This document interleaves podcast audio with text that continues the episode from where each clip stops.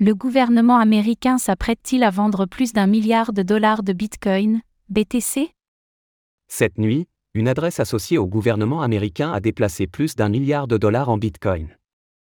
Est-ce que cela annonce la vente prochaine des 49 000 BTC concernés?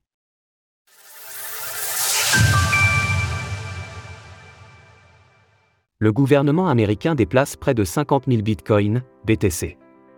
Cette nuit, plusieurs entreprises d'analyse on chaîne ont identifié des mouvements sur une adresse Bitcoin, BTC, affiliée au gouvernement américain, et plus précisément au Department of Justice. Au total, ces mouvements représentent le déplacement d'un peu plus de 49 000 BTC, soit environ 1,08 milliard de dollars à l'heure actuelle, dès lors, il convient de s'interroger sur la nature de ces mouvements et si cela peut être annonciateur d'une vente.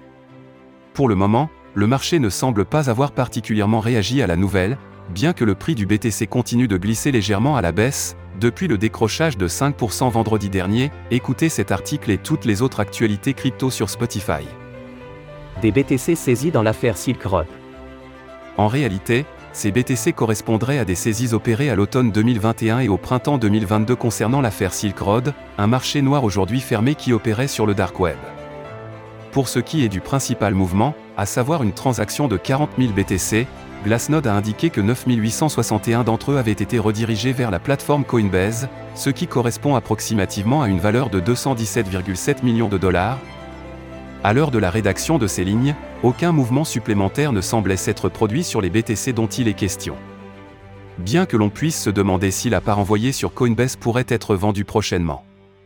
Cela pourrait alors appliquer une pression vendeuse sur le cours, mais notons que si cette transaction est certes notable, elle n'est pas inédite pour autant. L'année dernière, Tesla avait par exemple reconnu s'être débarrassé de plus de 900 millions de dollars de Bitcoin au cours du deuxième trimestre. Ainsi, bien que ces mouvements soient significatifs et méritent d'être soulignés, il convient de relativiser.